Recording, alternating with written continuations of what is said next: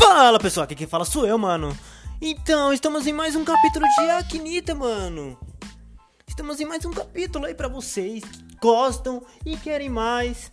E, mano, eu quero que vocês me sigam, por favor, para vocês terem mais sorte, para vocês verem mais se vocês gostarem. Então, vamos lá para mais um capítulo de Aknita. Por favor, sente-se no sofá, ouça calmamente, porque agora eu vou falar.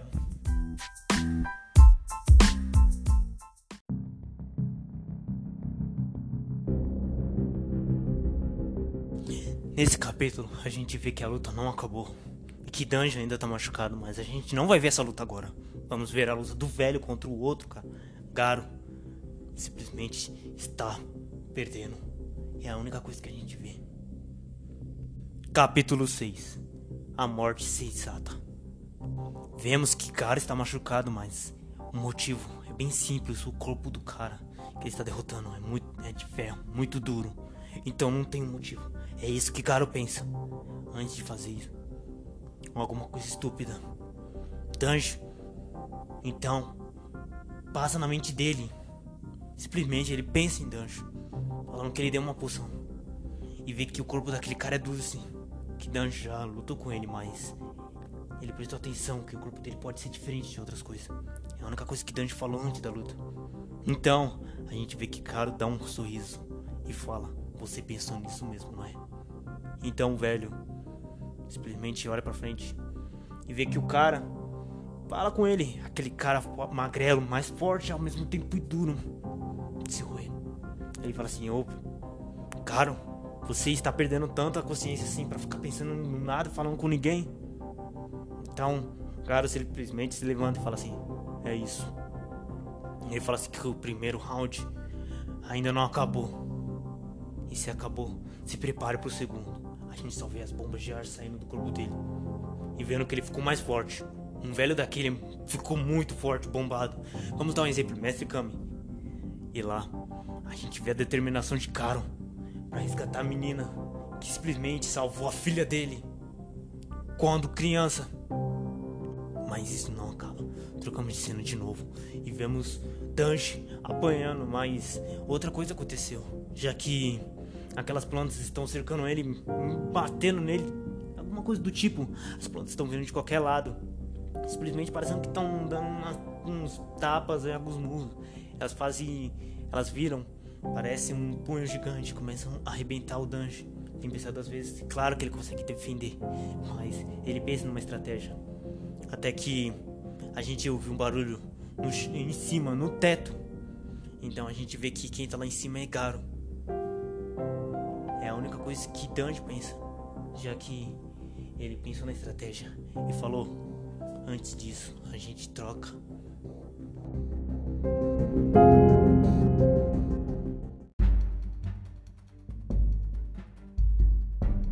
Trocamos e vemos na estratégia que Dante fez, mas só um pouquinho dela, porque a estratégia vai se desenrolar no meio dessas lutas que vão acontecer entre nós. A gente vê que a estratégia foi o seguinte: que Garo seria atacado, claro, ele ia por cima de algum local, já que aquela porta onde Danji aponta à direita tem uma coisa diferente, e à esquerda que o Danji vai pode ter alguma coisa reta, já que ele viu os detalhes, já que ele foi para fora e viu que a cada uma uma hora as portas estão subindo e descendo. Então Garo vai estar em cima, na porta esquerda e na porta direita. Danji vão, vai estar embaixo da porta. Então ele fala assim: Como que você pensou nisso? Ele pensou que, como aquela é uma torre diferente, existe um monte daquelas. As torres se mexem a cada uma uma hora. E ela tem uma engrenagem onde a parte de cima vai para baixo e a parte de baixo simplesmente ela vai para cima da parte que foi para de baixo. É meio complicado de se dizer, mas fala assim que sempre acontece isso, que de vez em quando a parte de baixo ela vira para o lado e vai para a esquerda, simplesmente para trás. E ali é onde está, aquela porta não está ali. Simplesmente eles estão rodando o local. Já que a parte onde eles estão parados, que é o chão, se move. Aí a gente troca de novo a cena e vemos que Danjo está lutando, claro, apanhando. Mas na estratégia dele, ele vê que tá quase funcionando. Então ele tira uma corda do nada da bolsa dele, já que aquela bolsa é uma arma mágica dada para a mãe dele. A gente vê em curiosidade, tá, pessoal? Então ele começa a rodear as pilastras. Você vê, mas antes disso, ele vê que a poção dele está vazando. Que uma das poções que ele precisa está vazando. E vê que ela não é. É uma. O personagem, o inimigo lá. Ele vê que é uma poção ácida. Ele acha simplesmente. Simplesmente que o outro acha que é um ácido, né? Ele fala assim: um ácido, você tá com isso. Mas vejo que está acabando. Só que o protagonista vai lá que não é um ácido e vai mostrar para ele o que que é. Então a gente vê trocando de cena a luta de Garo contra aquele cara magrelo que simplesmente se chama Menji. Simplesmente Menji é diferente dos outros, já que ele tem um corpo duro, ao mesmo tempo mole, né? Meio estranho de se dizer. Ele é um corpo duro, só que forte e ele não sente esse peso. E também é meio mole, é estranho. Mas a luta continua e vemos que Kyoto tá perdendo lá embaixo para Danjo de algum modo. Danjo tá se desviando e Danjo tá meio diferente de outra coisa. Ele tá muito rápido. Alguma coisa aconteceu. É a única coisa que Kyoto pensa. Mas na calma dele, ele pensa assim: a, é, ele pode ter pegado alguma coisa. Ele também tem uma arma mágica, tipo uma magia artificial. Então trocamos de cena de novo e o outro cara é, simplesmente acha que ele não vai perder pro Garo. Então ele começa a dar um soco no Garo com maior força. Só que o Garo levanta de novo. Eles começam a brigar, um murro a murro. Eles ficam dando murros, tremendo aquela parte toda de baixo onde Danji está lutando. Mas a gente continua vendo a luta de Garo. Garo continua dando socos no cara e o cara também dando socos. Menji, Garo, Menji, Garo, um dando soco na cara do outro, barriga, corpo, tudo que é local. Mas eles estão cansados. Então Garo, simplesmente, para finalizar um soco, ele dá um soco gigante que acaba acertando a cara de Menji. Só que pro Menji ele só vai um pouquinho para trás. Ah, óbvio, ele vai ser arrastado por esse soco. A gente vê a cara de expressão, de raiva e aquele ar, aquele punho parecendo que sai um ar forte, um ar quente e cansado ao mesmo tempo. É a única coisa que a gente vê. Então, Menchi simplesmente fala: Minha vez. Ele chega perto, de caro, sem pensar duas vezes. Mas a gente vê que o murro que o Menchi vai dar é muito lento. Garo começa a dar, tentar dar um monte de murro na cara de Menji, só que Menji não tá sentindo nenhum dano a gente vê que mesmo não tá sentindo nenhum dano em pena que o soco dele tá vindo. Ele tenta desviar, mas ele não consegue, já que os pés dele estão muito é, pesados. Ele tá muito mole, ele tá muito cansado. Então a gente vê que o soco de Mei alcança a cara de Garo e ele sai, ele sai voando dali mesmo. Pum, sem pensar duas vezes. A gente vê que Garo deve ter perdido aquela luta. E pode ser o fim dele. Só que Menji simplesmente fala assim que não acabou. Ele pega a perna de Garo. Ele simplesmente joga Garo pro alto. E quando o Garo tá caindo no chão, ele se concentra e fala Raikundo, murro de pedra. Então ele dá um murro forte que acaba a gente só vê aqueles, vamos dar um exemplo, aquele ar chega indo primeiro, aquela pressão, aquela pressão indo para trás, parecendo que os murros foram para trás dele aquela pressão de ar indo para trás. E Garo é parado no ar. E do nada Garo voa. Então a gente vê que Garo não tem esperança. E é isso que vai acontecer com Garo.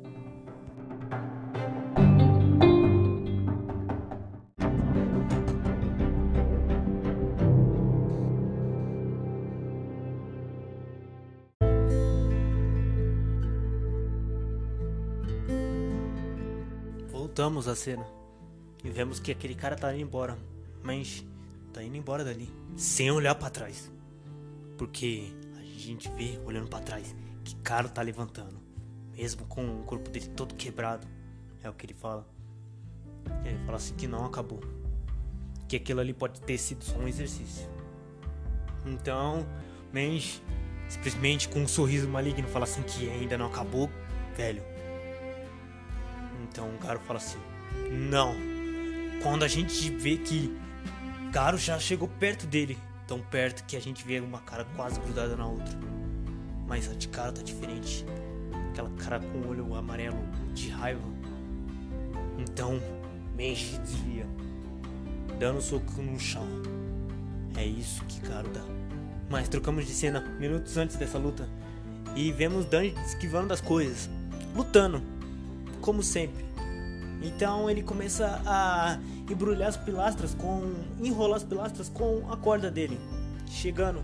Só que aquele cara, aquele moleque, começa a desviar de umas coisas que simplesmente o protagonista Dante está fazendo. Muitas coisas bobas, até jogando umas pedras.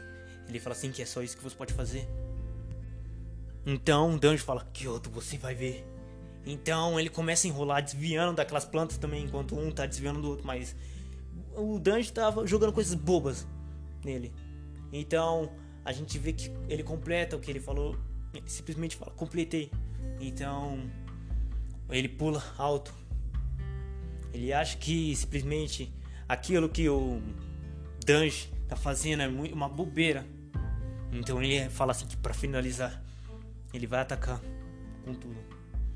Então ele pega outro pirulito, ele pega outro pirulito, simplesmente ele pega outro pirulito, um verde do mesmo jeito, faz parecido uma lança de planta e fala assim que acabou. Renko, lança de planta. Ele simplesmente fala arte, artes marciais, lança de planta, magia, magia falsa. É isso que ele fala e joga ela. Só que Danjo fala assim: é isso mesmo que acabou? Então, Danjo sobe em cima da lança, que é muito grande, extremamente grande. Ele começa a correr em cima dela. Ele chega do lado do Kyoto. Ele pega simplesmente a poção, que só existe um pouquinho dela. Ele joga na corda. Então ele fala: magia artificial, falsa. Vira a terra. Então ele joga ele joga um pouquinho da poção que existe, já que tava furado, só tinha um pouquinho, como a gente viu. Então a gente vê que Kyoto achou que era uma magia de ácido, que era ácido, mas não era, era uma magia de terra. Então aquela, aquele pingo começa a escorrer naquela corda, embrulhando todas as pilastras. Então Kyoto só olha para cima como uma pessoa meio morre. Uma pessoa meio normal, né? No começo, mas ele fala, ah, o quê? Ele fica impressionado como que outra criança ele fica impressionado com aquilo, ah, ele fica bem impressionado. Ele, ele acha bem interessante isso. E começa correndo dali desesperado junto com o Danjo. Só que a gente vê que o Danjo já tá, já tá indo embora, já, já tá na frente da porta. Então ele só vê aquela areia atacando ele, mas quando a gente vê, a gente vê que também Garo ele grudou em algum local e vê que a parte de cima, o teto, acabou caindo em cima do Kyoto e também Menji caiu em cima do Kyoto. Eles estão na areia. Então ele fala assim: Você acha que pode. Os dois começam a falar assim: Menji e Kyoto. Você acha que pode derrotar a gente? Aí ele fala assim: É só areia. É então Danji começa a falar assim: Que não é só areia. Simplesmente é uma magia falha. Uma magia artificial falha. A gente queria fazer areia, só que acabou se tornando uma coisa diferente. Ela acaba se virando sólida depois que essa magia é, falha é, começa a funcionar.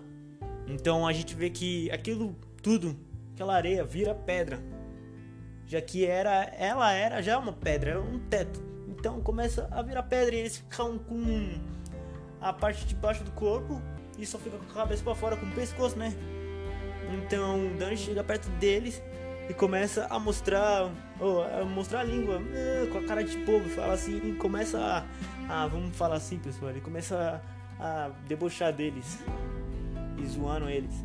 Então o Garo fala assim que tá cansado, que precisa ir.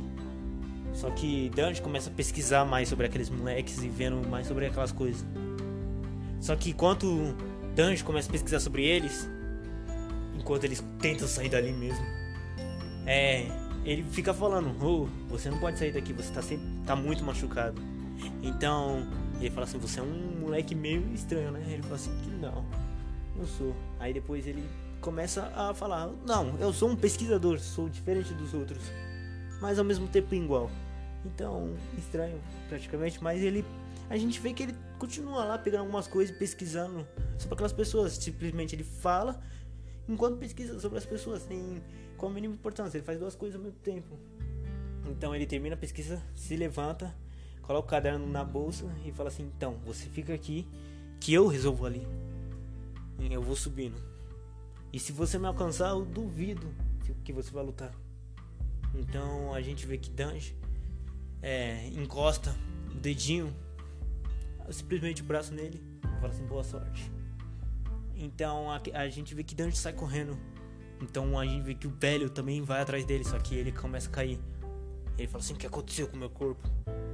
Então, mas se lembrando, vemos que o Dange, quando ele encostou o dedo e praticamente o braço nele, a mão, ele falando boa sorte, vemos que ele simplesmente colocou um coisa de paralisação, de cura, que paralisa a pessoa e cura ao mesmo tempo, mas assim a pessoa fica 30 minutos sem ver nada, sem fazer nada. Vê a TV, mas sem fazer nada. Então ele fala assim: esse garoto é diferente, sim.